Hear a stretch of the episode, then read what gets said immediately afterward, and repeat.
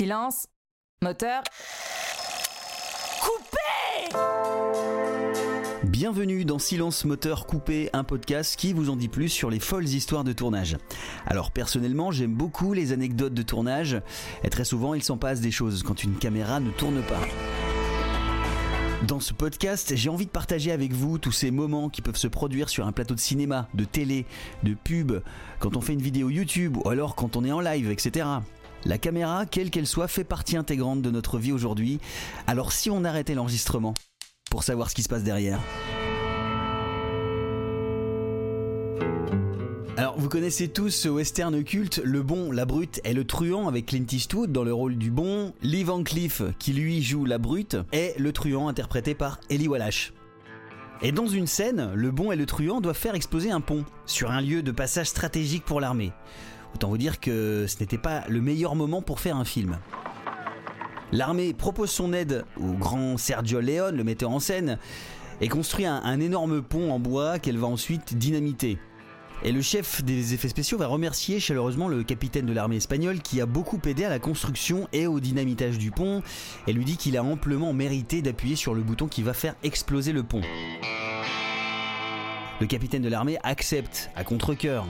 Et le chef des, effets spéciaux lui, répond Ne vous inquiétez pas, vous aurez euh, juste à appuyer quand, quand je vous dirai Vaya. Bon alors à partir de là tout est calé, les acteurs, le réalisateur se, se prépare, ils attendent juste le passage d'un nuage avant de dire moteur. Et là, le caméraman pose une question au chef des effets spéciaux qui lui répond Vai vai en italien.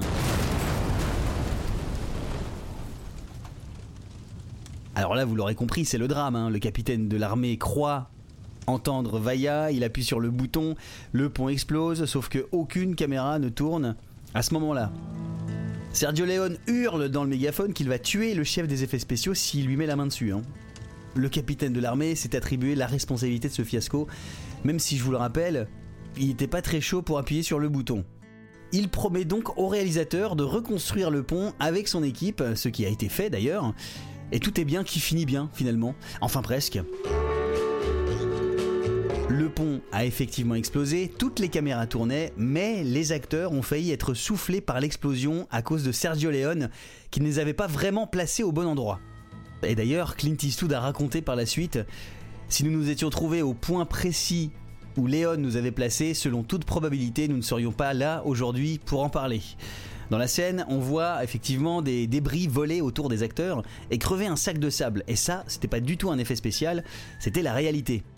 Et c'est Clint Eastwood lui-même hein, d'ailleurs qui a insisté pour déplacer leur position vers un endroit plus sûr.